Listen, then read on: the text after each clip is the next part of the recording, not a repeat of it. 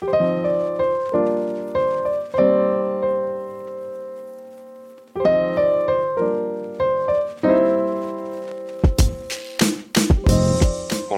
et bienvenue dans Lumière. Dans ce podcast, j'échange avec des femmes qui éclairent la finance. Elles nous partagent leur parcours, leurs expériences et comment faire bouger les lignes de la finance durable pour la transformer en industrie d'avenir. Pour ce troisième épisode, je reçois deux femmes à la pointe du changement. D'une part, j'accueille Sabrine Aouida.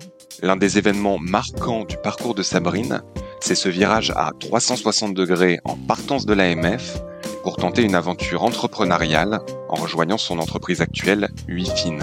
Ce choix fort est assez significatif. Sabrine n'est pas seulement une experte de la finance durable, c'est aussi une femme qui adore apprendre, essayer, creuser, avec toujours en ligne de mire de faire bouger les choses dans le bon sens. Ce qui est impressionnant, c'est que tout cela s'accompagne d'une grosse dose de bienveillance et d'écoute. D'autre part, je reçois Marianne Vincent. Marianne a aussi décidé de laisser la finance traditionnelle et les grands groupes de côté il y a maintenant quelques années. En intégrant cet environnement de société innovante, elle a d'abord occupé le poste de directrice générale de Carbone 4 Finance, avant d'arriver chez Sweep il y a un an et demi d'entrer par la même occasion dans une structure qui mêle tech et investissement. En plus de cette capacité à avoir une vue holistique très étayée et pertinente et un niveau de savoir aiguisé, on ressent chez Marianne une volonté de placer l'humain au centre du jeu et de faire grandir ses collaboratrices et collaborateurs. Dans cet épisode, nous découvrirons nos deux protagonistes à travers leur parcours, leur arrivée dans ce milieu si particulier entre tech et finance, ou comment se servir de l'un pour révolutionner l'autre. Et enfin, nous parlerons de cette finance plus engagée, comment la trouver et pourquoi y entrer. Assez avec les présentations, place à elle.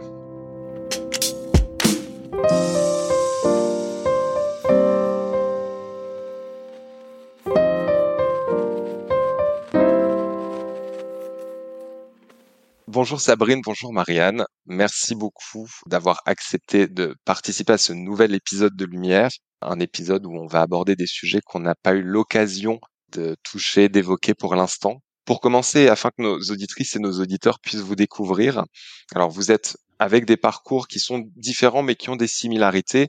Vous avez euh, toutes les deux commencé avec des postes au sein de structures financières traditionnelles, des acteurs financiers, des grandes banques et vous avez décidé à un moment de vous réorienter et de passer sur des entreprises qui sont des plus petites structures agiles avec de la technologie. Est-ce que vous pouvez nous raconter un petit peu comment vous avez articulé ce parcours pour arriver finalement à des structures qui mêlent technologie et finances durables et qui ont une vraie volonté à vouloir améliorer et accélérer la transition de cette industrie?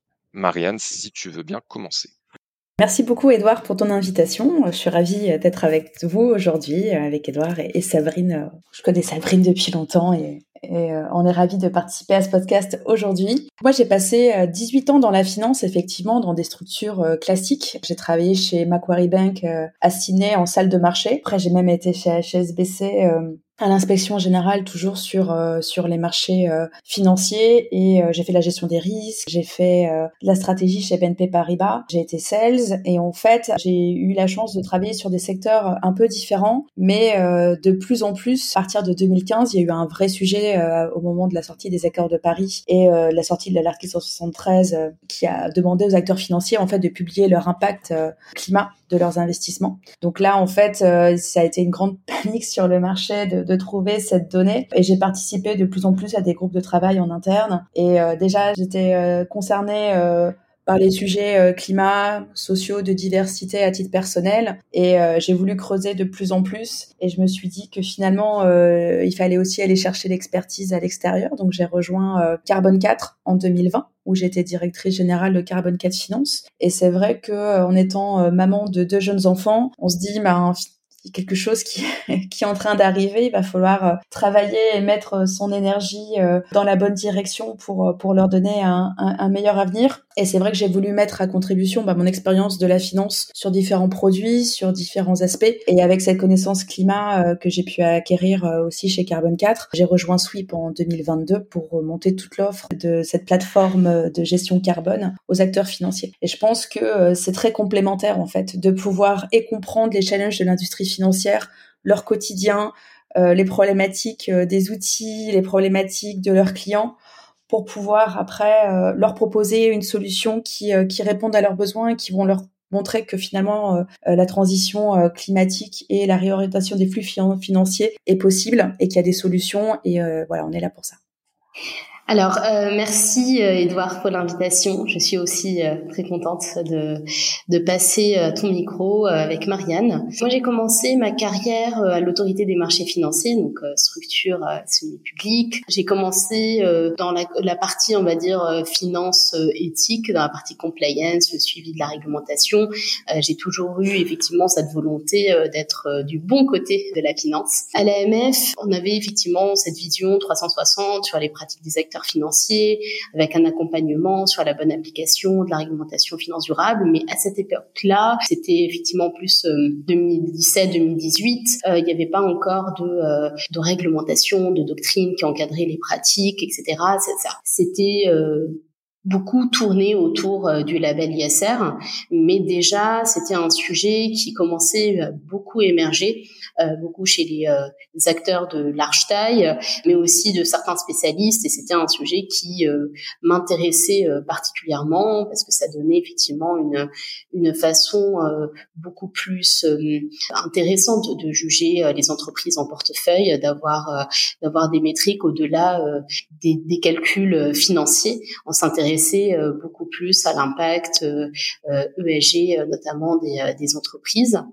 Donc cette quête de sens pour moi, elle est arrivée au moment où je voulais avoir euh, euh, beaucoup plus euh, d'impact euh, dans le sens où lorsque je travaillais avec les sociétés de gestion dans l'agrément de leurs fonds, j'arrivais beaucoup en bout de chaîne. Donc c'est pour vérifier que leur stratégie ESG qui a été mise en place, elle respecte bien la réglementation. Mais j'étais pas là pour dans les choix stratégiques, dans quelles sont les métriques ESG e qui souhaitent utiliser pour la partie évaluation des entreprises en portefeuille.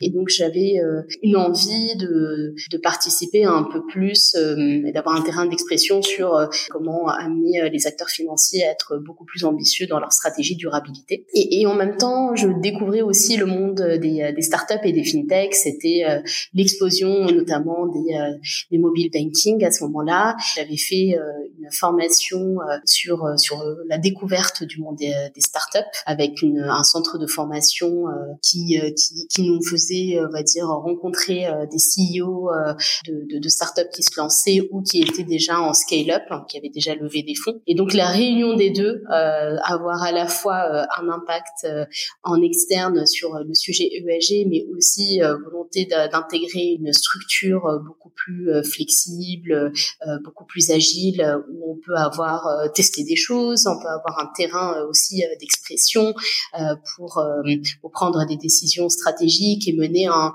on va dire une idée du départ vers la finalité euh, bah, ça donne effectivement un peu la réunion euh, de WeFin euh, que j'avais découvert au tout début de l'aventure lorsqu'ils avaient, ils ça s'est lancé en 2018 et j'ai rejoint la, la start-up en 2019.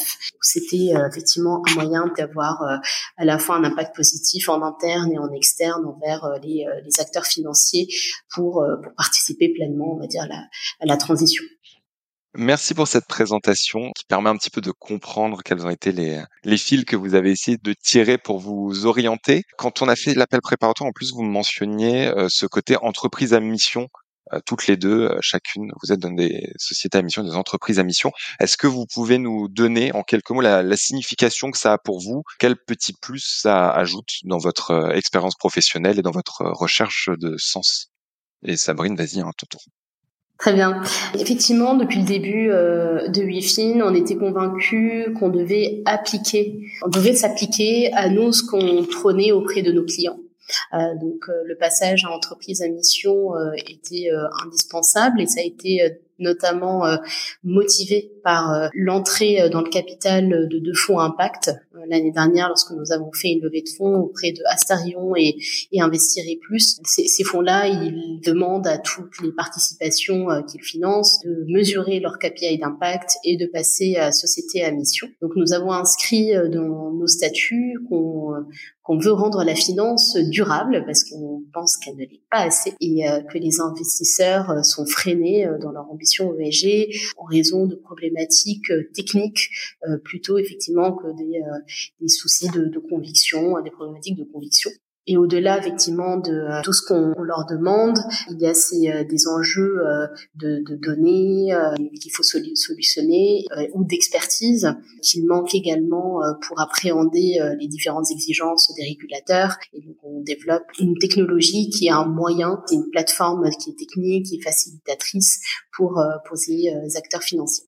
Et donc Sweep, euh, on est aussi entreprise à mission et Bicorp depuis euh, depuis le premier jour. Donc Sweep, c'est une euh, plateforme SaaS qui permet aux entreprises et aux acteurs financiers de calculer leur empreinte carbone, mais surtout de piloter la réduction de leurs émissions. Et au-delà de ça, ben, de pouvoir aussi piloter d'autres indicateurs d'impact et ESG que, que, le carbone. Mais l'idée aussi, c'est c'est un peu ce que disait Sabrine, c'est s'appliquer déjà à soi-même ce qu'on prône aux autres. Donc nous, on fait un bilan carbone tous les trimestres. On a un comité de mission. On met aussi en place, euh, voilà, on a défini un prix interne du carbone, on s'est défini un budget carbone. Aussi, finance des projets euh, à impact. Donc l'idée, c'est vraiment de montrer que même à petite échelle, à l'échelle du startup, on peut euh, mettre en place toute cette solution, tout ce qui est prôné dans les différentes initiatives, Net Zero Initiative ou tous les frameworks, pour dire que finalement, on peut calculer et réduire. Et l'idée, en fait, c'est pour ça que Sweep, c'est pas juste une plateforme de reporting, de calculer son empreinte carbone et de discloser le chiffre à la fin de l'année. C'est vraiment euh, faciliter la collecte et le calcul pour passer beaucoup plus de temps sur l'action, la définition d'un plan de transition, le pilotage euh, de la réduction de son impact. Et donc l'idée, c'est vraiment de pouvoir accompagner nos clients. Donc nous, dans, dans notre entreprise à mission, notre mission, c'est euh, de réduire les émissions de la planète. Donc l'idée, c'est vraiment d'avoir ben, les acteurs aussi les plus émissifs sur, sur notre plateforme pour pouvoir justement ben, les accompagner dans leur transition.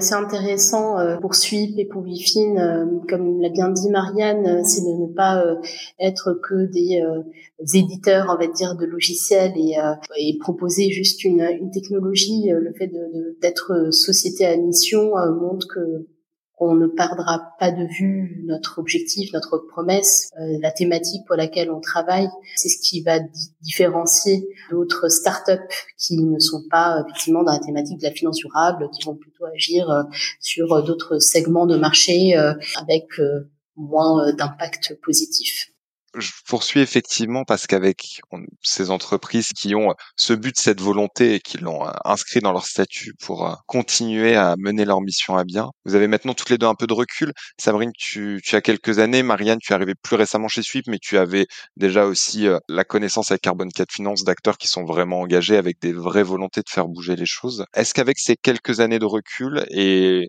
le fait que ça se mainstreamise maintenant de, de, vouloir faire de la finance durable avec ces packages réglementaires qui sont arrivés. Est-ce que vous pouvez nous dire un petit peu la manière dont vous avez perçu l'évolution de cet environnement? Est-ce que vous avez l'impression que les autres acteurs qu'on mettait en opposition tout à l'heure le bon côté de la finance, les acteurs engagés, les acteurs un peu moins engagés. Est-ce que ces acteurs qui étaient moins engagés ont tendance à vouloir rattraper l'écart?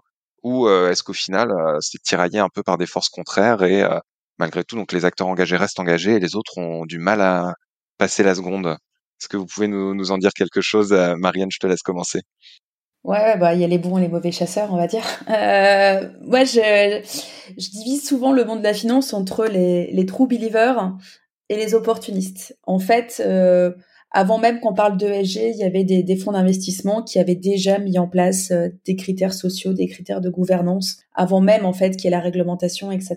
Et ces acteurs-là, en fait, on sent dans leur ADN que toute leur politique d'investissement est native en fait sur euh, sur la finance durable. Euh, et donc tous leurs fonds en fait contiennent ces critères ESG e et ont cette envie en fait d'investir avec un impact positif. Donc pour moi, ça c'est les true believers. On peut les identifier parce que euh, toute leur gamme de fonds est, euh, a, une thématique euh, d'investissement durable. Euh, ils ont des équipes ESG, des équipes de recherche, et on voit que la réglementation est assez vite arrivée. Mais au-delà de la réglementation, il y a aussi tout un aspect marketing, c'est-à-dire qu'aujourd'hui, si je suis une société de gestion et que j'ai pas de fonds labellisés ou de thématiques ISR, c'est assez compliqué aujourd'hui de se faire sélectionner pour la gestion d'un mandat, parce que dans tous les appels d'offres des donneurs d'ordre, des asset owners ou des LP, il y a tout un paragraphe sur l'ESG. Donc, de toute manière, d'un point de vue opportuniste, aujourd'hui, euh, il faut qu'il y ait un ou deux fonds qui soient labellisés ou qui aient une thématique ISR ou biodiversité ou océan, quoi que ce soit, pour aussi pouvoir euh, lever des fonds et les gérer. Et donc, on arrive euh, finalement à trouver euh, encore des sociétés de gestion, alors de moins en moins en France, hein, mais dès qu'on part euh, de France, d'Europe et qu'on même on arrive aux États-Unis, c'est assez rare en fait de trouver des équipes ESG qui, qui pilotent les investissements où il y a quelques fonds, un ou deux fonds qui sont labellisés, qui ont une thématique parce que il faut qu'il y en ait un, mais mais quelque part on voit aussi que pourquoi il y aurait que juste un ou deux fonds qui qui sont labellisés ou qui intègrent des critères ESG alors que globalement si une équipe est là et si on a défini des critères d'investissement, on peut élargir avec plus ou moins, euh, enfin voilà, ça peut être plus ou moins contraignant, mais quelque part en fait, ça doit transparaître dans toutes les décisions d'investissement. Donc euh, quand on regarde, euh, on passe un petit peu de temps sur les, sites, sur les prospectus, on arrive à définir qui, les, qui sont les true believers et qui sont les opportunistes sur le marché. Je suis assez d'accord sur cette analyse, Marianne, mais ça commence quand même à, à s'améliorer. Même les, retardataires effectivement qui euh, euh, n'avaient pas enclenché la transition en passant à des fonds en ESG ou en mettant en place une stratégie durabilité bah, sont euh, soit obligés par la réglementation, soit par, par leurs clients. Et ce qui est bien, c'est que comme ils arrivent un peu tardivement sur le marché, pour ma part, en étant chez Wifin, j'arrive à quand même avoir des, des échanges assez intéressants avec eux où ils veulent bah, ne pas faire du, du mainstream faire euh, quelque chose qui fait quand même sens et sur lequel ils peuvent euh, communiquer de manière euh, personnelle, bah, de manière assez aisée pour ne pas tomber dans la mass market qui est de l'ESG un peu généraliste. Donc même les petits acteurs qui se lancent initient, on va dire, une réflexion beaucoup plus profonde. Mais le marché reste effectivement euh, quand même fragmenté euh, parce qu'il y a quand même une barrière à l'entrée, hein, faut se le dire. Euh, les,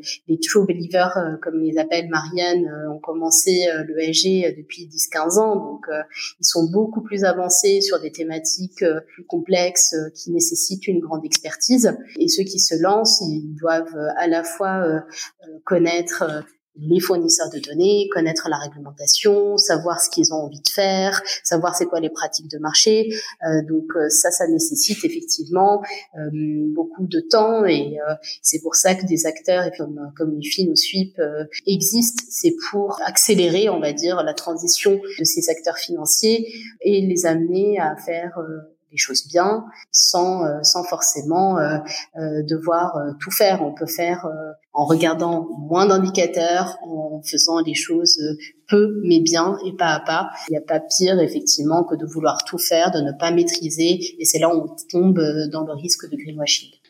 Merci beaucoup. Et donc, pour terminer de planter ce décor et avant de, revenir en détail dans ce que font vos structures euh, dans, dans la partie suivante, là, on est vraiment euh, croisement de deux industries qui sont euh, réputées très masculines. On a la finance d'un côté, on a la tech de l'autre côté, vos structures qui se placent entre les deux et en plus un point qui est quand même extrêmement exotique, c'est que euh, la finance durable en particulier, il y a beaucoup d'expertes, il y a beaucoup de femmes qui sont devenues expertes de la finance durable et c'est un endroit et notamment juste, je parle avec euh, la connaissance que j'ai de l'industrie financière où on retrouve plus de femmes qu'ailleurs. Donc vous, à confluence de, de, de, de ces secteurs, est-ce que vous pouvez nous donner un peu une impression de ce qu'est que d'être une femme dans la tech, dans la finance, l'une avec l'autre, l'une sans l'autre, euh, qu'on puisse euh, se représenter un petit peu. Euh, effectivement, si on cumule finance et tech, c'est très très masculin. Ça commence à beaucoup se féminiser. on le voit dans les conférences. Quand c'est sur l'impact investing, ça peut être, ça peut aller jusqu'à 100% féminin. Et dès lors qu'on parle de l'apport de la technologie ou de la data, c'est plus complexe quelques chiffres effectivement qui ressortent beaucoup euh, des études et euh, euh, ça montre malheureusement que le domaine de la tech reste le même, très masculin. Dans les French Tech 120, il y a seulement 7% de femmes CEO. on peut aussi citer pas mal d'études de Sista, mais on va revenir là-dessus sur les, femmes qui, lèvent des fonds. Là, aussi, c'est plus compliqué. De manière générale, dès lors qu'on touche en plus à des postes de direction, euh, c'est plus compliqué. Chez Wifin, on, on essaye effectivement et on veille à avoir un équilibre en interne au global déjà. On va mêler équipe tech, équipe d'expertise, donc euh, c'est très représentatif aujourd'hui de, euh, de cette euh, dualité qu'on peut retrouver dans, dans, dans, le marché de la finance et de la tech et de, de. On a quelques réussites, on va dire comme ça. On a des développeuses filles. Notre premier développeur était une développeuse. On essaye aussi de féminiser les équipes sales. Si Marianne est un exemple effectivement de sales féminin, mais ce n'est pas évident aussi euh, à, à, avoir.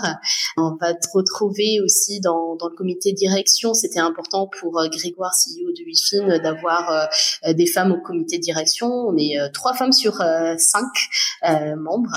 On est en supériorité numérique. Dans le capital aussi de, de l'entreprise, on est 50% des fondateurs, on est des femmes. Et également, ça va se, se retrouver dans l'équilibre salarial. On veille également à, à ce qu'il n'y ait pas d'écart euh, à la fois entre hommes et femmes, euh, mais aussi que certaines, certains postes qui sont généralement très représentés par des femmes, comme le marketing, le RH, qui soient pas à des salaires inférieurs par rapport à d'autres à d'autres postes, comme les développeurs qui sont eux assez prisés aujourd'hui par par les entreprises. Et en fait, on, on s'est beaucoup posé la question. J'avais eu même ce débat avec une autre start-up de la tech assez récemment qui m'a dit mais comment vous faites euh, chez Wifin euh, pour avoir euh, des femmes parce qu'ils n'arrivaient pas à recruter des femmes etc mais en fait c'est pas difficile. Il faut le vouloir il faut mettre en place une culture d'entreprise qui qui valorise la place des femmes la compétence et de pouvoir vérifier effectivement l'absence de discrimination. Et nous on essaye de communiquer dessus pour pouvoir attirer aussi des femmes dans dans, dans notre start-up en par exemple avec notre résultat index femmes-hommes euh, qui était pour en 2022 euh, de 99 euh, sur 100. On, on s'intègre dans un écosystème qui est très masculin, mais mais les startups ne doivent pas reproduire, on va dire, les mêmes erreurs que le monde financier au sens plus large. Et on a le moyen d'agir si on le veut, clairement. Alors nous, pour le coup, Sweep fait partie de la promotion des French Tech 120. Et donc Rachel, notre CEO, Rachel Delacour, fait partie des rares euh, CEO de, de la promotion. Euh, effectivement, j'ai lu la même étude que, que Sabrine Sista et, et, et, le cabinet BCG sur ben, la, la, parité et la diversité au sein de cette nouvelle promotion des French Tech 120 et, euh, et, du Next 40. Il y a beaucoup de, de biais, c'est-à-dire que si euh, la CEO est, euh, est une femme, enfin ça, va en découler assez naturellement. Nous, au leadership, on a la parité homme-femme. À notre board, on a la parité homme-femme dans mon équipe sur enfin qui est qui, est dédiée à la finance où du coup nativement aussi on a plus de de profils masculins on a aussi une parité. En fait, on a beaucoup, de, bizarrement beaucoup de sales euh, femmes. Euh, je suis assez d'accord en fait. C'est que le réseau féminin aussi, il y a, beaucoup de, de plus en plus de mentorat. moi, je sais que j'accompagne aussi euh, beaucoup de, de mes anciennes collaboratrices et finalement ça crée un réseau et euh, il y a vraiment un réseau d'entraide euh, qui, euh, qui se crée et, et c'est vraiment un petit, une petite famille, un petit écosystème, la, la, finance, la finance durable, les fintech et donc c'est c'est en train de changer. Et finalement les femmes elles sont plus cantonnées au poste RH ou marketing parce que même chez chez Sweep en fait au RH marketing il y a autant d'hommes que de femmes et on essaye, bon alors c'est vrai que chez les ingénieurs c'est plus difficile, donc on commence à avoir aussi des, des product managers femmes, etc. Mais euh, mais voilà, mais finalement c'est un c'est un biais dès le départ. En fait, il y a très peu de femmes qui vont dans des écoles d'ingénieurs ou de développeurs, et donc en sortie forcément il y a moins de mixité. Mais donc il faut encourager, euh, il faut encourager ça. Il faut aussi encourager, euh, voilà, dans des programmes il y a plein d'assauts qui sont euh, euh, hyper bien, qui accompagnent et qui disent aux filles en fait euh, au collège et au lycée que voilà, il faut pas avoir peur de faire des maths, pas réservé aux garçons. Euh. et, et en fait, ça crée beaucoup de finalement la, diversité et la mixité, ça apporte beaucoup à l'entreprise. Et donc, on parlait de entreprise à mission et Bicorp, mais le fait aussi d'être ces, ces, sociétés avec ces statuts fait en sorte que de toute manière, on se pousse à intégrer beaucoup de critères de diversité et de mixité, pas seulement hommes-femmes, mais aussi euh, voilà diversité ethnique, diversité d'orientation sexuelle, etc. Et donc c'est important aussi d'avoir euh, cette richesse euh, au sein de l'entreprise. Et en fait, quand on, on a cette approche, finalement, chaque poste a son salaire, peu importe que ça soit une femme ou un homme. Et, et autant quand tu viens de la banque, euh, assez rapidement, tu vois le décrochage dès que les femmes partent en congé maternité, c'est euh, elles perdent des années et des années de, de promotion salariale. Euh, c'est pas forcément le cas parce que je trouve que euh, dans le monde de, la, fin, des startups, etc. En fait, on valorise beaucoup euh, euh, le travail et l'expertise qu'on apporte. Et donc finalement, peu importe d'où on vient, et ce qu'on est, ce qu'on apporte, c'est le plus important. En fait, dans une startup, on, on a la possibilité de réinventer les modèles et de euh, d'agir en comme comme tu l'as dit Marianne euh, de ne pas euh, reproduire les mêmes problèmes qu'on peut retrouver dans des grands groupes sur le retour de femmes effectivement de congé maternité. Pour ma part je suis revenue en janvier. Ça n'a en aucun cas impacté on va dire mon positionnement dans dans l'entreprise et encore moins la performance qu'on peut donner en retour voilà on devient très très vite multitâche. Et c'est bien effectivement si s'il y a des signaux positifs euh, que l'entreprise donne. C'est vrai que en ayant, euh, pour ma part, un positionnement au CODIR, au COMEX, ça donne la bonne image pour les femmes qui sont dans l'entreprise et qu'elles sachent que que c'est complètement décorrélé le fait de, de peut-être de pas être là pendant 4-5 euh, mois parce qu'on est en congé maternité et que ça va pas impacter euh,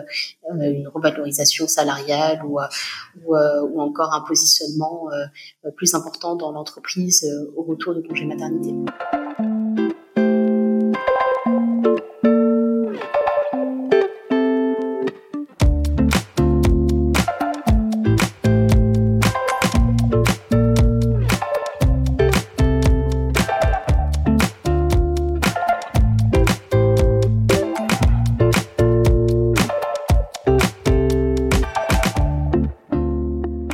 Transition, je vous avais demandé de réfléchir à une personne qui vous a marqué, qui a inspiré euh, votre vie, votre carrière. Est-ce que Marianne, tu peux nous donner euh, la personne que tu as choisie? Alors, ça n'a peut-être pas inspiré toute ma vie, mais euh, moi, j'admire beaucoup euh, Jacinda Ardern, qui est l'ancienne première ministre de la Nouvelle-Zélande. Euh, je trouve, enfin, elle a fait un, un, travail euh, incroyable en tant que première ministre, euh, très bien géré la crise du Covid. Euh, elle a eu le courage aussi de, de se retirer. Euh, et alors qu'à titre personnel, et si elle avait regardé que son intérêt personnel, elle aurait pu rester au gouvernement encore plusieurs années, mais elle a mis l'intérêt de son pays devant en disant que finalement elle, elle, allait passer à autre chose. Et en fait, elle a eu beaucoup de courage aussi parce que elle a introduit le Happiness Index, et on parle beaucoup en ce moment de euh, quels sont les nouveaux indicateurs de, de croissance ou de, de well-being. En fait, euh, le, PIB aujourd'hui, c'est un indicateur qui a été créé euh, quand on était voilà en pleine croissance à la révolution industrielle, etc., mais qui n'a plus aucun sens aujourd'hui avec les limites planétaires. Et donc, comment se réinventer pour finalement définir à quel point un pays va bien? Parce que même si le PIB augmente, euh, l'espérance de vie euh, réduit, euh, les, les, inégalités augmentent, les maladies, enfin voilà, augmentent, etc. Donc on voit que finalement d'autres choses peuvent être calculées et mises en avant pour pour montrer à quel point un pays va bien. Et donc la, la Nouvelle-Zélande a mis en place ce type d'indicateur et, et, je trouvais que c'était assez courageux. Donc c'est sûr qu'aujourd'hui c'est difficile d'être tout seul dans le monde entier à mettre des choses en place. Mais, euh, mais voilà, je trouvais que c'est bien de se challenger, euh, d'essayer de mettre en place des choses, euh, de se réinventer, et elle a le courage de le faire. pour ma part, c'est aussi une femme.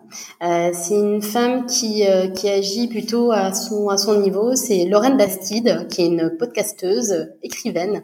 C'était avec elle que j'ai découvert les premiers podcasts. Ça devait être en 2015-2016. Ce que j'aime particulièrement, c'est qu'elle euh, donne la parole aux femmes, un peu comme toi, Edouard, la parole aux femmes qui euh, qui peuvent être artistes, chercheuses, militantes, et qui parlent effectivement de leur euh, réussite, de leur lutte aussi. Et c'est effectivement important de de donner la voix aux femmes et aussi de, de, pouvoir montrer qu'elles sont nombreuses et qu'elles agissent chacune dans leur domaine. Et, en leur donnant aussi un terrain d'expression avec une conversation vraiment assez intime et profonde. Et c'est vrai que je fais assez le parallèle avec avec Lumière parce que c'est euh, t'es un peu la Lorraine Bastide au, masculin.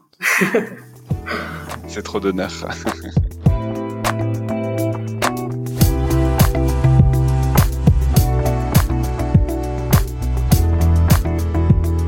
Deuxième partie, la tech comme acteur de la transition.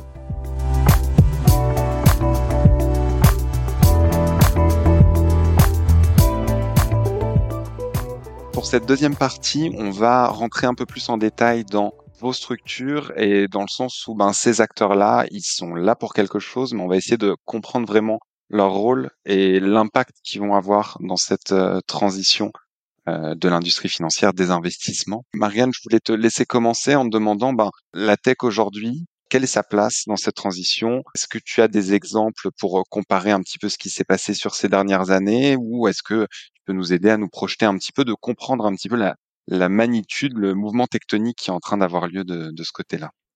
Euh, bah déjà, si on remet un petit peu de contexte, euh, quand on regarde par exemple euh, l'empreinte carbone euh, d'une banque, on va dire que 95-98% de son empreinte vient de la partie investissement et financement. Donc ça veut dire que elle, pour pouvoir calculer et se décarboner, elle va devoir travailler main dans la main avec les acteurs qu'elle finance. Et donc, elle va devoir aussi ben, calculer euh, l'empreinte carbone de ces acteurs. Quand on regarde un petit peu tout ça, on voit un petit peu ben, l'enjeu de la data, l'enjeu du réseau, comment aller chercher cette donnée en dehors de l'entreprise, comment créer de l'engagement auprès de ces sociétés en portefeuille, et puis euh, comment en fait la data la tech va faciliter euh, la collecte, le calcul, euh, parce qu'aujourd'hui, le, enfin voilà, le fichier Excel va plus suffire. Donc pendant très longtemps, en fait, on, s'est contenté de faire des, euh, des, estimations sectorielles et ça nous donnait un, un, ordre de grandeur. Donc pour du reporting, à la limite, ça suffisait. Mais maintenant, on parle de mettre en place des plans de transition. Euh, donc, si je suis signataire, par exemple, de la Net Zero Banking Alliance, il va falloir que je soumette des plans de transition sur euh, les principaux euh, secteurs émissifs, type, je sais pas, il faudrait que je de 30% sur l'immobilier, de 50% sur sur les énergies fossiles, etc. Et donc, ça veut dire que je vais devoir avoir de plus en plus besoin de données précises de des entreprises que je finance pour pouvoir les accompagner dans un plan de transition mutuel et on va devoir travailler ensemble pour réduire. Et donc c'est là où la tech va vraiment avoir un impact parce que finalement, tant qu'il n'y avait pas de plateforme qui était disponible, tant qu'on ne pouvait pas échanger de l'information en toute sécurité, tant qu'on ne pouvait pas partager des trajectoires qui finalement sont pas si faciles que ça à calculer, bah on pouvait pas en fait. Sous, sous Excel, c'était pas possible. Et donc là, on voit que on est à un point où il va falloir vraiment commencer à réduire. Et donc, on va vraiment avoir de plus en plus besoin de plateformes et de tech pour y arriver. Et donc, euh, voilà, c'est pour ça que on a vraiment du sens. Et c'est pour ça, moi, que j'ai rejoint Sweep, notamment, parce que c'est vraiment comment faire rencontrer la finance et l'économie réelle, comment réorienter les flux financiers, comment donner des moyens euh, aux, acteurs financiers ben, d'investir et puis surtout d'engager un dialogue avec les, entreprises pour qu'elles puissent décarboner. Donc quand on est sur des grands univers cotés, euh, il y a les data providers qui existent avec beaucoup de modélisation aussi parce que aujourd'hui tout le monde ne reporte pas son empreinte carbone complète. Euh, dès qu'on passe sur du non coté, sur de la PME qui représente une grande partie des portefeuilles de prêt des banques aujourd'hui, ben, on navigue complètement à vue parce qu'on n'a pas l'information. Donc nous on va vraiment essayer de, de fill the gap comme on dit et d'aller chercher cette donnée, de la calculer avec beaucoup de transparence, avec toute une piste d'audit aussi, parce que la réglementation demande de plus en plus d'auditabilité euh, pour euh, regagner un peu cette confiance qu'on a perdue euh, ces dernières années sur sur l'extra financier. Je suis assez d'accord effectivement avec ton discours, euh, Marianne. Ce que je pourrais ajouter, c'est pour répondre euh, notamment aux enjeux réglementaires, aux standards de place qui leur demandent de plus en plus euh, de se positionner sur des métriques, de prendre des engagements ou surtout de répondre à leurs clients. Les, les, acteurs financiers ne peuvent plus utiliser des outils dégradés type des fichiers Excel. Donc au départ, ils ont commencé effectivement à développer en interne. Mais très vite, ça devenait compliqué parce qu'il fallait être à la fois très évolutif, le domaine dans lequel nous on travaille, la finance durable. Les pratiques évoluent énormément, les, exigences réglementaires aussi. Hein, ce n'est pas du tout stabilisé et surtout il faut être assez flexible et scalable pour répondre à différents types de stratégies, à différents portefeuilles qui peuvent avoir des exigences différentes ou un besoin de données différents. Donc on a vu et, et, vraiment observé un phénomène de plus de collaboration avec euh, des startups, avec des fintechs. On peut citer effectivement un de nos premiers clients historiques chez Wifin, c'est Natixis euh, IM, qui a créé euh, un asset studio pour répondre notamment aux attentes de leurs clients qui veulent intégrer plus de ESG, avoir des portefeuilles qui intègrent ces différentes métriques. Ils ont créé une, une plateforme qui va réunir cette fintech pour des projets techno assez multiples. Donc l'objectif effectivement c'est d'utiliser chaque fintech pour, euh, pour ses forces, pour pouvoir euh, construire, optimiser, analyser euh, au niveau ESG de leur portefeuille. donc ça montre bien cette externalisation, voire même on peut appeler ça une collaboration entre les grands groupes et les, les startups, parce que notamment l'utilisation de la technologie, big data, de l'intelligence artificielle, d'avoir des, des, des, dashboards, une plateforme plus ergonomique, bah, c'est compliqué à, le faire en interne et donc utiliser les forces des des, fintechs en externe, euh, c'est une bonne solution. Merci Sabrine pour toutes ces explications. Marianne, est-ce que tu peux ajouter quelque chose là-dessus? Est-ce que euh, ces gros acteurs qui ont euh, besoin de vos services aujourd'hui, ils vont réussir à se normaliser? Ou alors au contraire, ils auront peut-être encore plus besoin de, de vous demain Est-ce que tu peux nous donner ton, ton avis là-dessus? Alors pour, pour venir de, de ces grandes structures, euh, je pense qu'il y, y, a beaucoup de sujets en interne. Euh, donc euh, les, euh, les outils historiques, il y a quand même une certaine legacy des systèmes d'information, euh, l'agilité, enfin des profils euh, aussi au sein des grandes structures. Et donc pour c'est une raison pour laquelle aussi le fait d'être une startup, on est plus agile. Le fait d'être une plateforme SaaS comme Sweep, on peut aussi faire évoluer très très vite la plateforme. Donc là par exemple, moi je suis arrivée, on a lancé Sweep for Finance sur les émissions financées, sur le carbone. Très rapidement, on a vu que SFDR euh, allait se lancer avec des indicateurs ESG, donc on a lancé le module ESG euh, e euh, quelques mois après. Et là, le besoin est sur la biodiversité on va lancer un module sur la biodiversité. Cette agilité aujourd'hui, elle est possible au sein des startups. Et donc, on voit qu'il y a des acteurs financiers qui qui nous font déjà confiance. Je pense que quand on, enfin Sweep, on est déjà une centaine de personnes. Euh, en Europe et, euh, et, aux US, mais quelque part, quand on parle à des grandes banques, des grands groupes financiers, euh, ça leur fait peur aussi de travailler avec des startups euh, parce que euh, sur la longévité euh, de la structure, sur le fait de la sécurité des données bancaires, etc. Et donc c'est pas forcément quelque chose. Ils vont souvent travailler sur des petits périmètres, mais vont pas forcément tout de suite donner les clés du coffre-fort des assets. On est très très content par exemple d'avoir gagné l'appel d'offres Banque de France pour calculer leur empreinte carbone, mais ça a pris voilà un an d'appel d'offres public et donc aujourd'hui, on est en discussion avec beaucoup de banques, notamment sur euh, ben, définir des plans de transition et piloter ces plans de transition. Mais on sent que ça va être euh, long en termes de décision pour eux parce que euh, voilà. Et donc autant on arrive très euh, facilement à collaborer entre fintech et d'ailleurs euh, enfin on s'intègre avec WeFin pour pour partager les données sur sur le non côté et et on travaille aussi très bien avec tout ce qui est sont les acteurs du non côté le private equity l'infrastructure et on va aussi travailler très bien sur l'empreinte carbone hors actif financier. Et là, on est en discussion. Mais c'est vrai qu'il faut d'abord faire ses preuves, montrer qu'on est robuste, montrer que la méthodologie est là, montrer qu'on a une certaine taille euh, pour pouvoir aussi rentrer euh, dans euh, dans des grands groupes parce que c'est pas forcément complètement intuitif pour eux.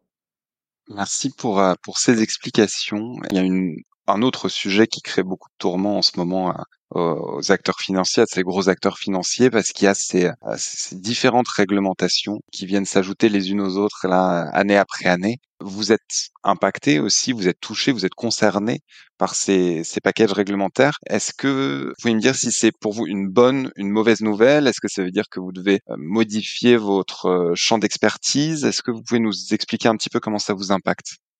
Alors, euh, Wi-Fi, lorsque ça a été créé, euh, le point de départ, effectivement, c'était euh, résoudre toutes les points de friction lorsque un acteur financier souhaite être ambitieux dans sa stratégie de durabilité et notamment résoudre la problématique de la donnée pour lui permettre de passer moins de temps dans le traitement de la qualité de la donnée. Parce qu'aujourd'hui, le problème, c'est que les données ESG sont nombreuses, sont vastes et sont assez complexes et les analystes passent finalement plus de temps à la traiter, à la mettre en, qualité plutôt que euh, de l'analyser et d'aller euh, beaucoup plus loin dans euh, dans la, recherche de thématiques complexes, d'aller dans l'engagement, etc. Donc on est arrivé effectivement sur la partie données et, aussi donner toutes les les armes technologiques pour qu'ils puissent mieux, on va dire, piloter et contrôler leurs engagements. La réglementation ESG e est arrivée en 2019, donc au moment où on était déjà lancé euh, sur ces sujets-là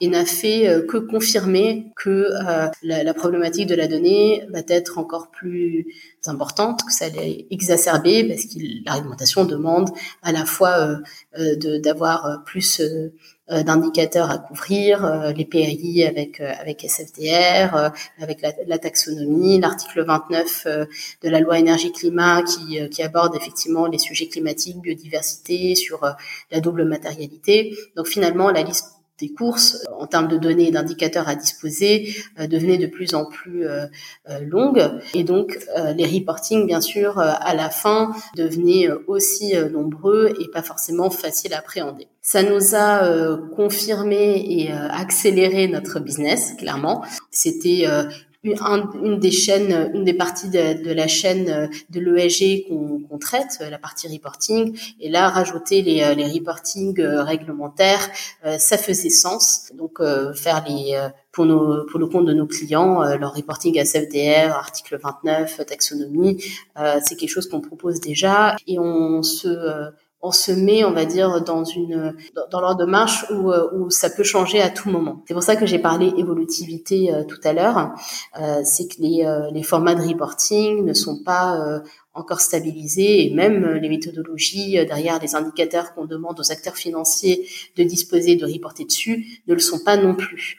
Euh, donc il faut, euh, faut de la flexibilité, il faut de l'évolutivité et surtout euh, suivre le sujet avec une grande expertise, lire les textes, les comprendre, échanger effectivement avec l'écosystème dans lequel le WIFIN s'inscrit, à la fois les fournisseurs de données, les fournisseurs de méthodologies, les régulateurs pour comprendre effectivement les besoins en termes de, de reporting et c'est quoi les exigences derrière telle ou telle demande et accompagner les acteurs financiers à, on va dire, à être compliant, mais pas que. Lorsque SFDR est entré en application en 2021, on a très vite vu que, que ça a fait plus l'effet de panique euh, de flou euh, et euh, c'était plus vu comme une contrainte que euh, comprenaient réellement quel est l'essence même de, de, la réglementation qui était la transparence et, et, de pousser les acteurs à considérer la double matérialité dans, dans leur choix d'investissement.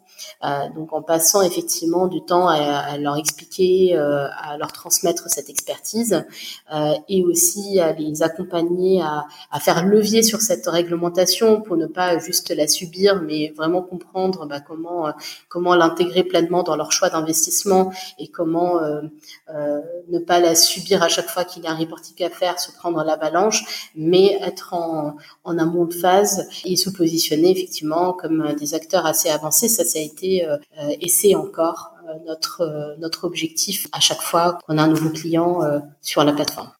Alors nous, au contraire, on trouve que la réglementation, c'est c'est pas une contrainte, mais c'est beaucoup d'opportunités parce qu'en fait, la complexité aujourd'hui, c'est de pas avoir de règles définies. Donc, dès qu'on va parler de de scalabilité, de pouvoir répliquer les décisions d'investissement avec les bonnes données pour pouvoir prendre justement à cesser les risques d'un côté et de l'autre on a besoin d'un peu de, convergence euh, et des règles de comparabilité. Donc le fait que sur la partie euh, fonds, euh, il y ait SFDR avec les principales adverse indicators qui étaient publiés, est-ce qu'ils sont tous bien ou pas bien Ça, c'est un autre débat, mais au moins il y a une liste qui est définie. Sur CSRD, c'est pareil, on a un peu, on revit un peu la panique qu'on a connue il y a deux ans avec avec SFDR, et donc voilà, il y a un peu de de recul sur, euh, sur ce qui est en train d'être, qui avait été décidé. Mais euh, quelque part, en fait, ça va dans le bon sens. On a besoin aussi de, de règles un peu communes pour pouvoir euh, prendre de bonnes décisions. Et donc nous, on a lancé Sweep for Compliance justement pour pouvoir couvrir ces frameworks réglementaires. Et donc, je suis totalement d'accord avec Sabrine, c'est-à-dire que il y a plein de plateformes aujourd'hui qui qui proposent de collecter la donnée. Après, comment agréger la donnée, la calculer, la reporter, euh, sachant que euh, voilà en général il y a un Q&A tous les trimestres qui sort pour changer les règles d'agrégation. Donc ça veut dire quand même une vraie veille réglementaire, se plonger dans les textes. En général, voilà, c'est toujours un peu indigeste, donc il faut y passer du temps, il faut comprendre. Enfin voilà, ça demande quand même une certaine expertise et euh, le fait de pouvoir bah, préparer euh, ces questionnaires de collecte en fonction de ce qui a été décidé par la réglementation. C'est ce qui fait aussi la force d'une plateforme et d'avoir aussi ben, des partenariats derrière. Euh, donc nous, on fait des partenariats avec des cabinets d'audit, des cabinets de conseil pour justement ben, faire euh, toute la revue de la matérialité à l'entrée, la certification à la sortie. Euh, ça, ça va être clé parce que finalement, euh, enfin voilà, la tech va faciliter énormément de choses, mais ça fait partie d'un écosystème où on va avoir besoin aussi de différents types de compétences et différents types d'acteurs. Et donc, si vous avez n'importe quelle question sur la réglementation, Sabrine est, brillante et répondra, elle connaît tous les textes par cœur. Donc n'hésitez pas à lui poser des questions. Mais voilà. Alors justement, Sabrine, pour euh, rebondir sur ce que disait Marianne, est-ce que tu as quelques éléments à nous partager au sujet de cette réglementation? Euh, Si elle va suffisamment vite, si euh, on va dans le bon sens, est-ce que tu peux nous apporter quelques précisions afin de nous éclairer un petit peu? Alors effectivement, je pense que, que la réglementation va avoir un grand impact dans le futur. Aujourd'hui, c'est encore dans une moindre mesure. On assiste quand même à plus de fonds ESG. Euh, ça, c'est ça, c'est quand même bien euh, d'être plus nombreux euh, à intégrer les critères de durabilité dans les choix d'investissement. Donc, euh, plus on est nombreux et plus le monde va mieux se porter. Mais effectivement, aujourd'hui, c'est fait de manière, on va dire, un peu désordonnée désordonnée dans le sens où euh, les réglementations, lorsqu'elles sont euh, rentrées en application, alors il y avait un euh, parfois des problèmes de calendrier. On demandait aux acteurs financiers de reporter sur des, des, des métriques qui ne sont pas encore obligatoires au niveau des corporates, comme par exemple sur la taxonomie européenne, ou encore les textes sont encore en, en l'état, on va dire, de draft. Et aussi, il y a un manque de pédagogie sur l'application des réglementations. Là aujourd'hui, ça prend un peu de temps pour euh, voir euh, vraiment l'impact positif sur la transition, euh, l'effet de ces réglementations. D'ailleurs, les, les régulateurs ont on fait un bilan euh, quand même qui n'est pas très positif hein, sur euh, sur l'application de SFDR en mettant en avant euh, l'essor du greenwashing alors que l'objectif initial de cette réglementation était de lutter contre le greenwashing avec plus de transparence.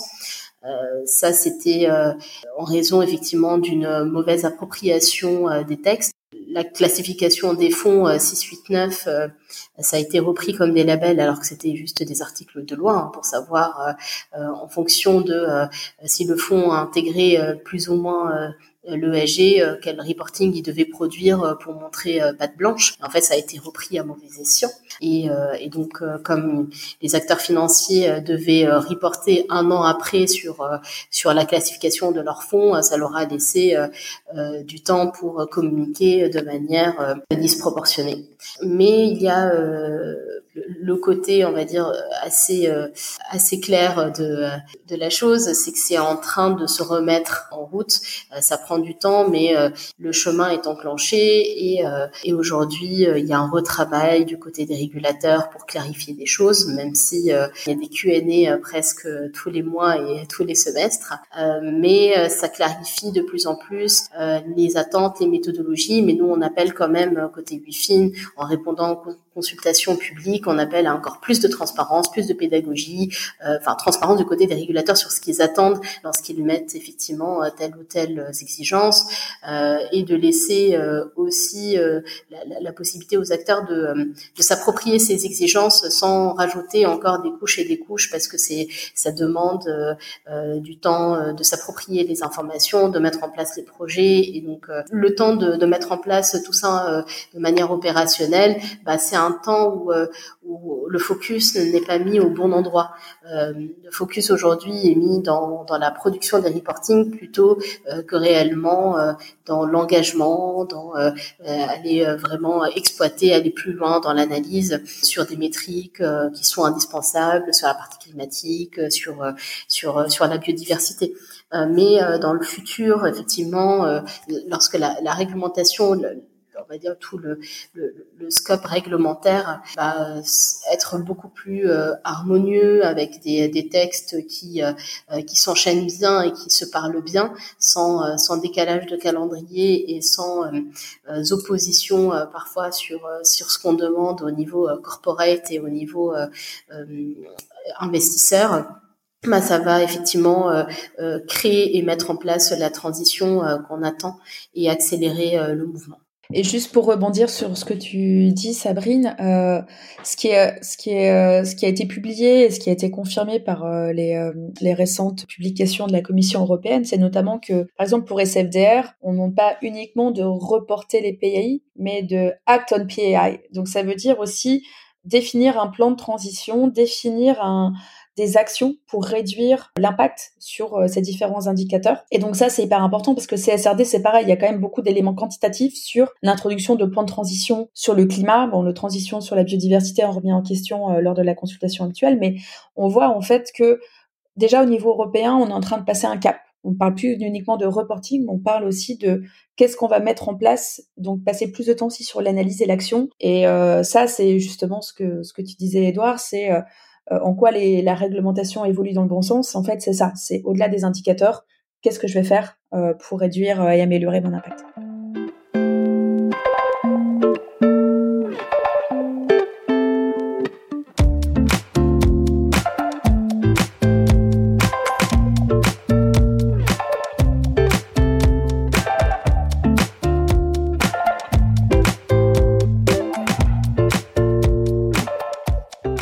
deuxième transition, euh, on va cette fois évoquer un ouvrage, un livre qui euh, vous a marqué, donc qui a pu être fondateur ou euh, peut-être pas autant que cela, mais qui a été quelque chose qui a retenu votre attention, qui vous a accompagné pendant un moment. Bah, cette fois-ci, Sabrine, je t'en prie, est-ce que tu peux nous parler de l'ouvrage que tu as choisi?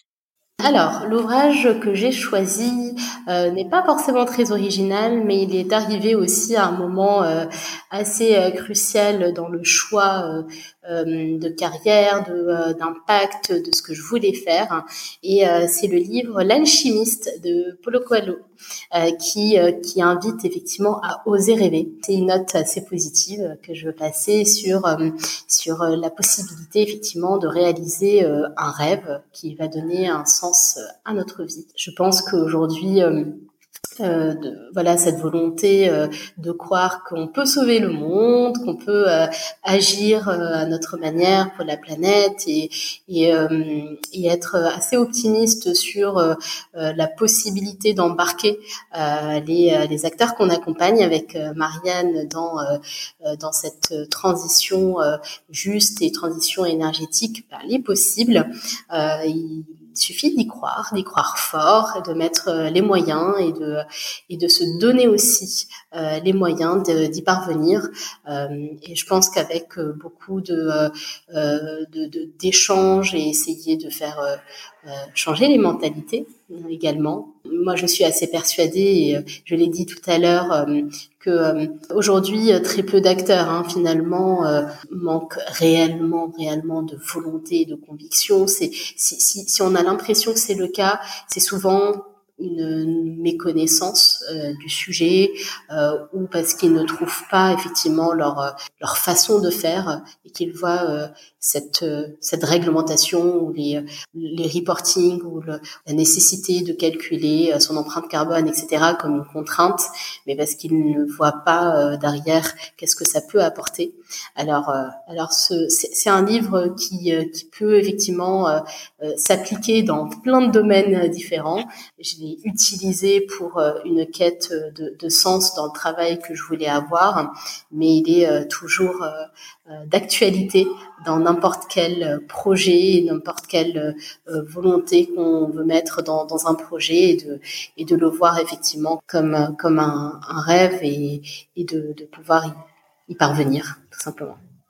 Alors de mon côté, j'ai voulu essayer de faire preuve d'un peu d'originalité et de pas de parler des, ouvrages de Jean-Marc Jancovici avec euh, la BD euh, Le Monde sans fin ou Dormir tranquille jusqu'en 2100. Là, ces derniers temps, je passe beaucoup de temps sur euh, la biodiversité, comprendre les, les, challenges de effectivement l'érosion de la biodiversité et, ce qui nous entoure au-delà du changement climatique. Et je suis tombée sur une BD de Simon Hureau un petit message d'espoir, je trouve, sur euh, comment agir à, petite échelle et comment la nature peut reprendre ses droits. Et euh, parce qu'on parle de l'effondrement de la biodiversité et en fait, c'est un peu comme le climat, on se dit finalement, euh, c'est, on va tous mourir, donc euh, que faire? Et en fait, euh, chaque euh, chaque geste compte et, et, déjà à sa petite échelle, c'est bien de, de changer les choses. Et donc en fait, il raconte comment il a racheté un petit jardin qui était, bah voilà, avec le gazon, la haie, les dalles en béton, etc. Et, et finalement, on a tellement contraint la nature que on est obligé d'utiliser plein d'insecticides pour que tout reste vert et, et bien carré. Et en fait, il introduit pendant ces voilà cette centaine de, de mais elle a tellement bien dessiné, tellement bien euh, bien fait. Euh, comment finalement, en faisant des petites boutures, en réintroduisant de la faune, de la flore, des petits des petits insectes, des petites bêtes qui vont pouvoir justement euh, ben se passer d'insecticides, se, se réimplanter, mettre une petite une petite mare au fond pour créer plein de plein d'autres biodiversités. enfin franchement ça ça permet de se dire je, je peux recréer mon, mon petit Éden à moi je peux recréer de la biodiversité à petite échelle. Et en fait, si on laisse la nature reprendre un peu ses droits, et en fait, on, obtient vraiment quelque chose de magnifique. Et donc, euh, donc voilà, c'est un petit message d'espoir. Et, euh, et, du coup, j'en profite. Je sais pas si vous avez vu le film euh, Animal de Cyril Dion, qui est un film qui est hyper poignant parce que en fait on voit euh, tout cette réflexion à travers le regard de deux adolescents euh, Bella et Vipulan qui euh, qui ont 16 ans et qui sont véganes et qui sont euh, voilà déjà très impliqués pour leur jeune âge sur ben, la transition, le changement, enfin quelle planète dans quelle planète ils vont vivre dans quelques années. Et en fait, il y a des choses très dures au début sur le constat de finalement quand on n'a pas ce ce filtre de voilà les contraintes économiques, la politique, etc. De se dire mais pourquoi on fait ça en fait? Pourquoi au Parlement ils ont approuvé euh, une loi sur la pêche, euh, la pêche intensive alors que tout le monde leur a expliqué que c'était une mauvaise idée? Et, en fait à la fin il y a aussi beaucoup de d'espoir sur euh, voilà il y en a qui à leur échelle au niveau local ont essayé de mettre des choses en place et c'est comme ça que ça va se passer. Ça montre aussi que finalement chacun est acteur de la transition. Et voilà, je trouvais que c'était c'était en tout cas et cette BD et ce film même si, euh, enfin voilà, ça peut paraître aussi un peu euh, effrayant au départ, ça apporte aussi beaucoup de messages d'espoir. Merci pour, euh, pour ces partages. La BD s'appelle L'Oasis. Hein. Je ne sais pas si tu as fait mention du titre. Ah oui, la BD s'appelle L'Oasis. Alors j'ai choisi L'Oasis de Simon Hureau. Une très belle BD. Tu comprends au montage.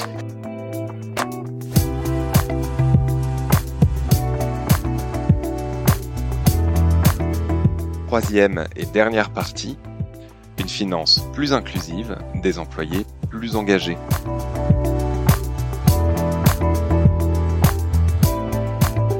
Pour cette dernière partie, on va euh, sortir de, de ces côtés euh, industrie et spécificité au secteur pour euh, prendre un peu de recul et essayer de parler à cette nouvelle génération. Je voulais commencer en vous demandant, ben justement, aujourd'hui on rencontre beaucoup d'exemples d'étudiants qui, en discours de fin d'année, dénoncent, se retrouvent préoccupés par leur engagement dans le monde professionnel, en voulant s'engager, en voulant faire correspondre leurs convictions personnelles avec leurs emplois futurs.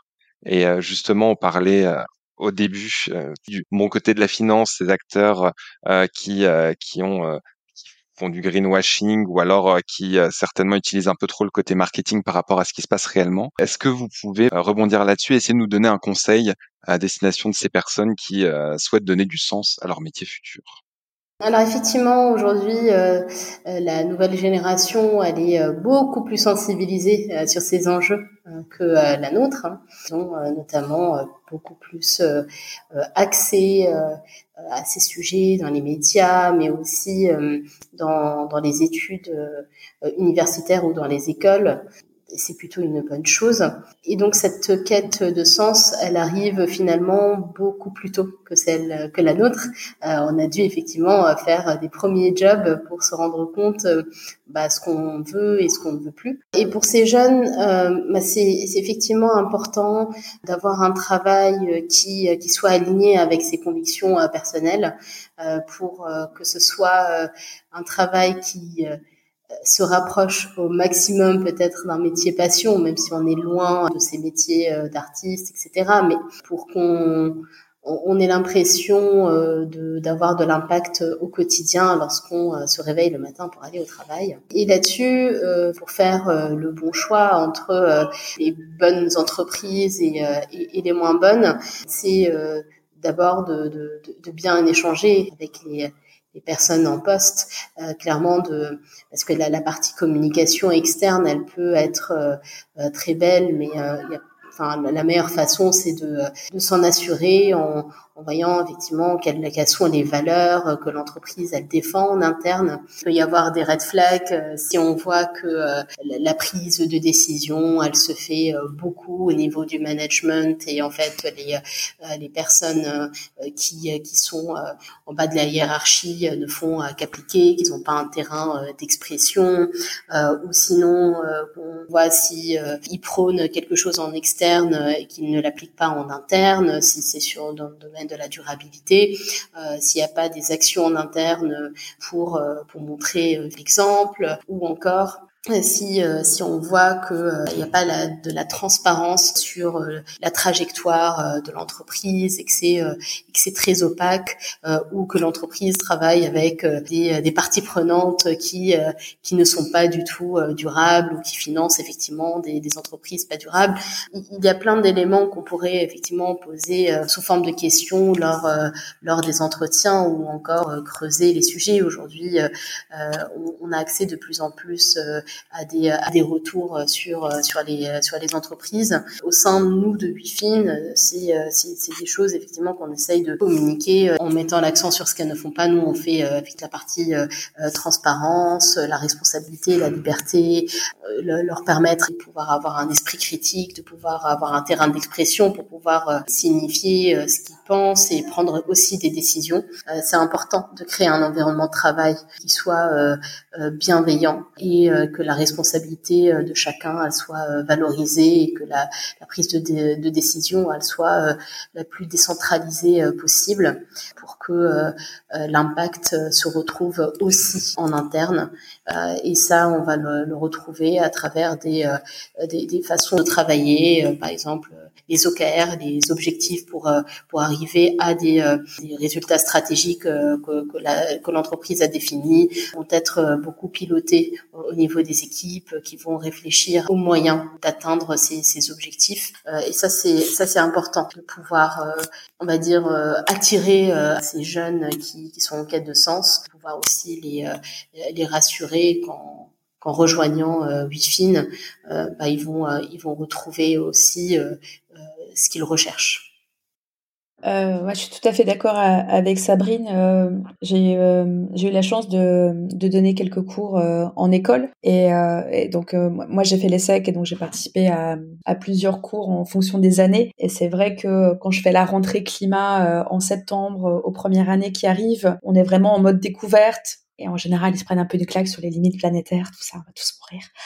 Et après, j'ai aussi fait des interventions dans le master finance durable où là, en fait, il y a vraiment une, une, évolution, en fait. Les questions qu'ils posent, c'est très pertinent. Ils se sont beaucoup renseignés. Ils sont aussi rentrés dans plein de, de réseaux euh, pour un réveil écologique, etc. Et donc, euh, je suis assez d'accord avec Sabrine que quand ils cherchent un stage très tôt, en fait, ils posent des questions ils cherchent de l'impact. Et donc, euh, nous, à notre époque, enfin, moi, je suis Sabrina est plus jeune que moi, mais, mais c'est vrai que finance durable, c'est, ça, ça n'existait pas en fait. Donc, donc c'était, c'est des nouveaux métiers, c'est des nouvelles choses qui existent et que maintenant, en fait, de plus en plus, les jeunes veulent vraiment travailler dans des secteurs en adéquation avec leurs valeurs, où ils ont l'impression de, de contribuer à quelque chose. Et donc, euh, c'est un peu ce que je disais euh, au tout début entre les, les true believers et les opportunistes. Je pense que pour pas être déçu, surtout si on est très impliqué euh, dès le départ, il faut vraiment passer du temps à, comme disait Sabrine, à regarder un peu ce que fait l'entreprise, dans quoi elle investit, euh, l'équipe ESG. Euh. J'avais une de mes collaboratrices euh, chez Carbon 4 Finance qui était en stage et qui a voulu faire un deuxième stage plus dans la finance, dans un acteur financier, et qui s'est retrouvée en tant que stagiaire et c'était en fait la seule personne qui s'occupait de l'ESG dans la société pour avoir la bonne conscience et le bon tic de voilà, il y a quelqu'un qui s'occupe de l'ESG dans au sein du fonds d'investissement. Et en fait, elle a été hyper déçue. Elle a été hyper déçue parce que finalement, euh, elle s'est rendue compte qu'il n'y avait pas forcément de, de vraie volonté derrière euh, de changer les, euh, les, critères d'investissement et que c'était vraiment plus du reporting que, que de l'ambition. Il faut faire attention aussi pas à, démotiver les jeunes qui, qui rentrent dans, dans ce secteur parce que effectivement, finance durable, ça veut dire beaucoup de choses. Et donc, si on a envie d'avoir de l'impact, si on a envie de de, contribuer, c'est vrai qu'il faut aussi bien choisir euh, les acteurs euh, qu'on a envie de rejoindre. La transition est toute trouvée. Comment attirer ces talents? Il y a aussi un curseur qui est certainement important en début de carrière, mais aussi après, c'est la rémunération et notamment euh, les écarts qu'on peut connaître aujourd'hui. Les grosses banques, les grosses sociétés de gestion, les prestataires de données extra-financiers qui sont des beaucoup de gros acteurs consolidés aux États-Unis offrent beaucoup plus en termes de rémunération et vont avoir tendance à se retrouver bah, certainement aussi avec des des personnes qui vont peut-être se faire avoir par un peu de, de, de poudre verte aux yeux et en plus un salaire attirant. Comment est-ce que euh, ce qu'on fait pour avoir bah, justement ces jeunes-là qui sont compétents, qui sortent d'études, comment on fait pour les attirer aussi sur ces métiers du sens en essayant quand même de pas leur faire payer trop cher ce compromis entre le sens au travail et la rémunération. Est-ce que vous avez vu des évolutions dans les milieux des startups pour justement essayer de prendre ces paramètres-là en compte? Pour WiFin, effectivement, on, bon, on a on a construit euh, notre euh, propre façon de faire pour attirer ces talents euh, parce que le monde des startups, on va dire, n'est pas forcément toujours le bon exemple. Pour, pour, attirer ces talents, on va le faire de différentes manières. Euh, la première, c'est euh, de les embarquer dans une aventure entrepreneuriale. On est une startup en scale-up, mais qui reste encore à taille humaine. On, on est environ 45 euh, employés aujourd'hui. Arriver euh, à un stade, on va dire, de développement d'une boîte peut peut déjà plaire et parce que c'est là où tout tout est à faire et euh, on peut avoir euh, un impact et, euh, et des choix à son niveau qui peut être beaucoup plus grand que dans une entreprise déjà établie avec des process déjà construits.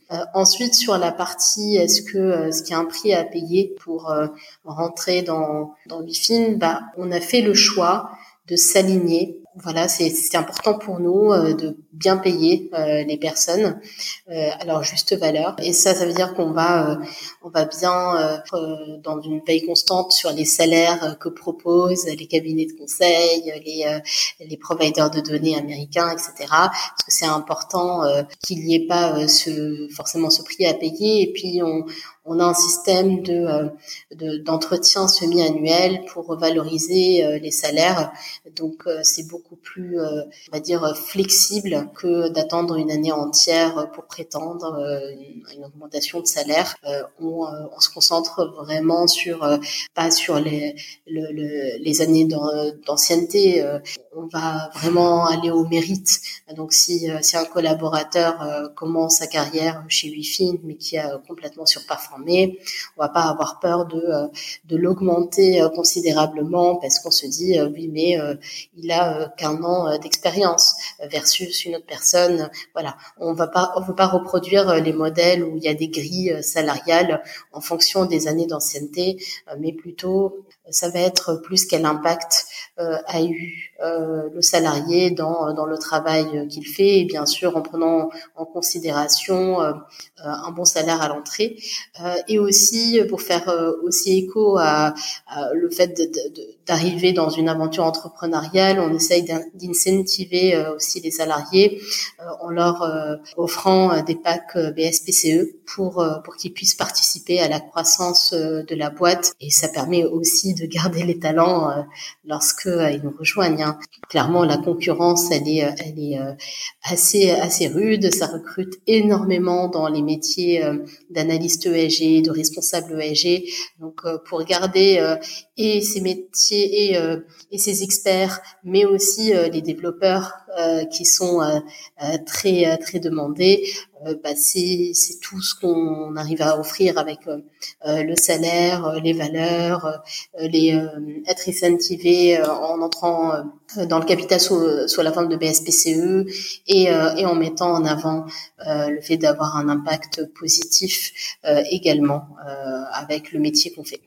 Oui, pour rebondir sur ce que disait Sabrine, je pense qu'au-delà d'attirer les talents, il faut effectivement les garder. Et donc, euh, il faut régulièrement se, se, remettre en question. Donc, euh, en étant une start-up, euh, on peut proposer effectivement un salaire, mais aussi une participation au capital de l'entreprise. Et donc, je pense que aussi, quand on a été dans des grands groupes, on se dit que finalement, voilà, on participe à la valeur de l'entreprise, on participe à l'impact. Et donc, on sait que aussi, on bah, on participe à, la croissance euh, de l'entreprise et on sera récompensé pour ça. Donc c'est aussi motivant de se sentir euh, euh, comme acteur et pas juste comme passager au sein d'une entreprise.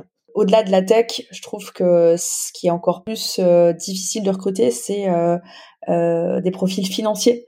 dans la tech parce que du coup on va leur demander d'apporter ben, leur expertise de la finance en plus ben, de faire le, le saut dans euh, la startup euh, tech. Et donc nous, on voit bien la différence en fait euh, entre recruter côté corporate et côté et, recruter dans moi dans mon département finance où moi je cherche vraiment aussi des, des collaborateurs qui, qui ont connu la finance parce que finalement c'est quand même un milieu un peu particulier avec des contraintes particulières, des outils, euh, des acronymes, euh, des vocabulaires particuliers. Donc euh, c'est ça s'apprend pas. Enfin voilà, c'est difficile de l'apprendre. Il faut vraiment l'avoir vécu. Et donc ça veut dire aussi qu'ils viennent avec leur package financier d'acteurs, ben voilà, de fonds de private equity ou d'asset manager, etc.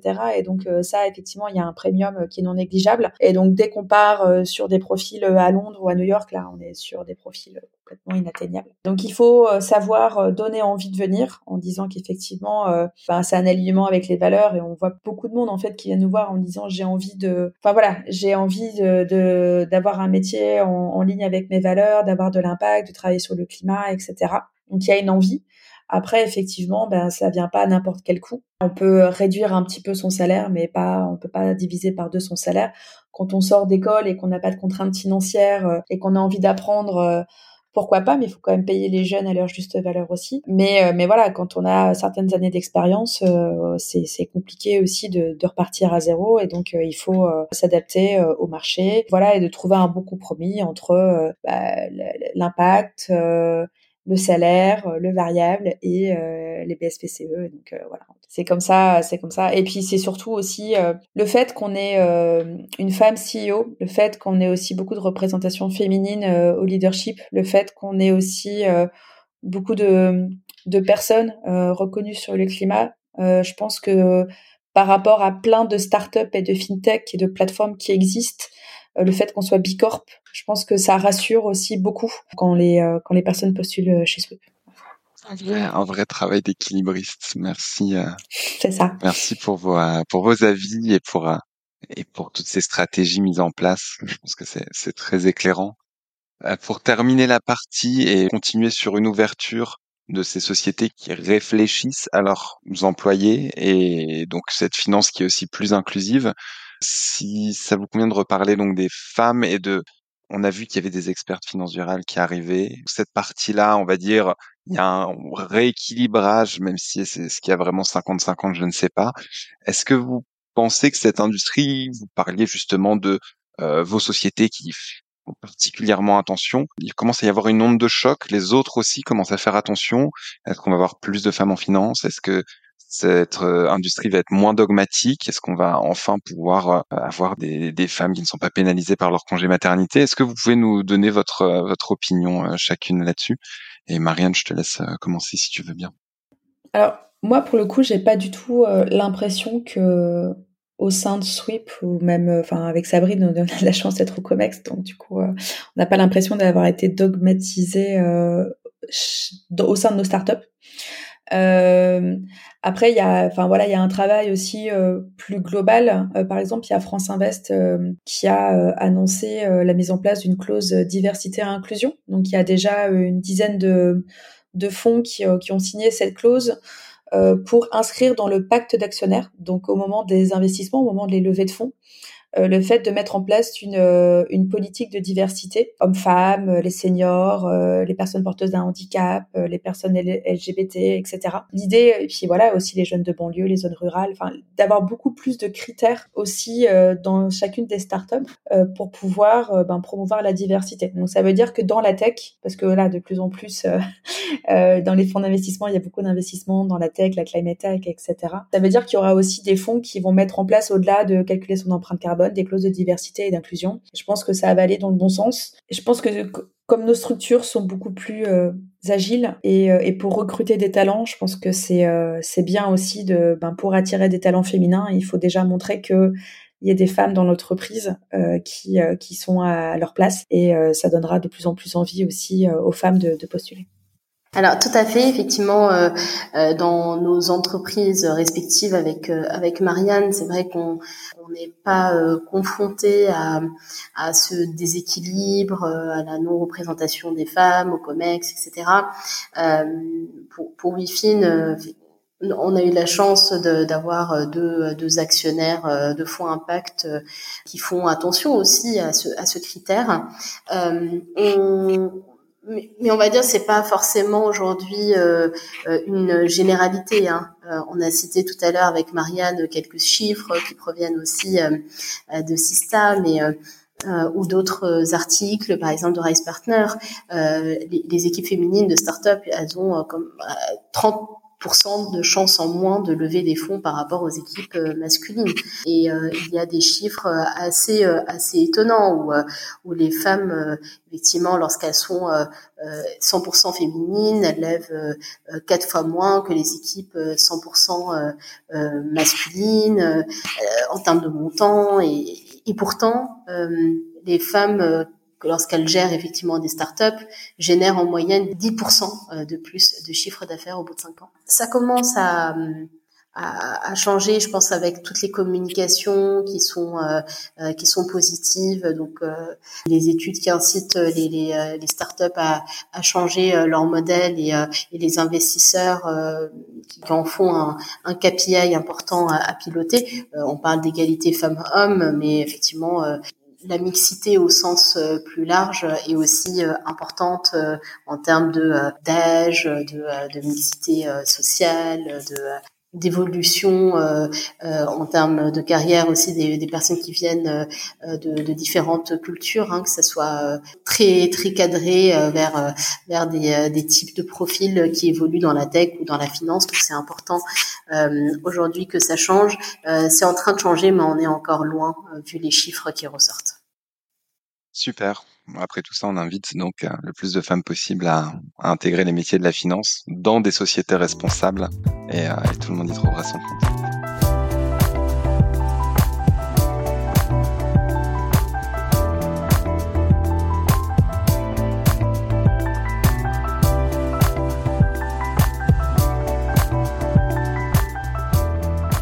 Alors notre épisode touche à sa fin. Merci infiniment. Ça a été riche d'enseignements. On a couvert énormément de, de sujets et divers et variés. Euh, je vous laisse donc totalement libre pour euh, bah, le message de conclusion. Qu'est-ce que qu'est-ce que vous voulez euh, annoncer à nos auditeurs et à nos auditrices avant de avant de les quitter? Marianne, je t'en prie si tu veux bien commencer. Bah, tout d'abord, merci beaucoup, Edouard, pour, pour l'invitation à ce podcast. C'était vraiment super intéressant. Puis toujours ravi d'échanger avec Sabrine. Euh, je pense qu'on a parlé de beaucoup de choses. Et donc, je pense en résumé, euh, la finance durable a un bel avenir. Rejoindre euh, une fintech euh, comme WeFin et Sweep et d'autres apporte beaucoup de sens sa vie professionnelle mais aussi personnelle. C'est voilà chouette de aussi de passer sa journée de travail à faire quelque chose qui nous plaît. Et puis de ça nous permet d'être encore plus heureux le soir quand on rentre au travail à la maison pour bien choisir du coup euh, les, euh, les, entreprises pour lesquelles vous avez envie de postuler, bah, regardez bien euh, leur politique d'investissement, leur politique ESG, qui est dans l'équipe, leur background. et je pense que du coup c'est il y a beaucoup beaucoup de choses, il y a beaucoup de littérature pour pour se documenter et apprendre. Il y a beaucoup de podcasts comme Lumière, il y a beaucoup de, de livres et d'ouvrages mais voilà, aujourd'hui, on est vraiment euh, au tournant. C'est euh, de plus en plus passionnant de, travailler dans la finance parce que euh, on voit qu'il y, y a vraiment un, besoin de transitionner. Et donc voilà, il y aura besoin de, de beaucoup de talents. Et donc voilà, on aura besoin de, de beaucoup de, de, jeunes et de moins jeunes motivés pour pour accompagner cette transition. Merci Marianne pour euh, pour cette conclusion euh, que je partage. Merci à toi Edouard de nous avoir euh, donné la parole pour présenter nos, nos startups et, et montrer effectivement que la transition vers une économie juste et la transition vers vers un monde meilleur passe à la fois par les investisseurs, par les entreprises, mais aussi par des des solutions et, et des acteurs plus technologiques qui sont là euh, comme des catalyseurs euh, pour la finance euh, durable et pour pour pouvoir effectivement arriver à cette fin, bien évidemment, on a aussi besoin de talent, on a besoin aussi de, de, de personnes qui, qui, qui, qui, croient à cette transition et qui veulent avoir de l'impact. on recrute aussi chez Wifin des développeurs, des, des spécialistes dans la partie produit, des sales. Donc, n'hésitez pas effectivement à, regarder notre page Welcome to the Jungle. On essaye également euh, à être le plus transparent euh, possible sur nos méthodes de, euh, de, travail, de recrutement, sur notre façon de d'aborder les, différents sujets, les choix des, clients et comment on les accompagne avec notre plateforme c'est important d'être euh, de plus en plus nombreux euh, conscients sur ces enjeux-là et trouver euh, du sens aussi dans ce qu'on fait parce que avoir de l'impact extérieur dans, dans, le métier qu'on fait c'est important aussi que ça soit complètement en lien avec avec ses propres convictions et qu'on s'y retrouve dans le métier qu'on fait tous les jours.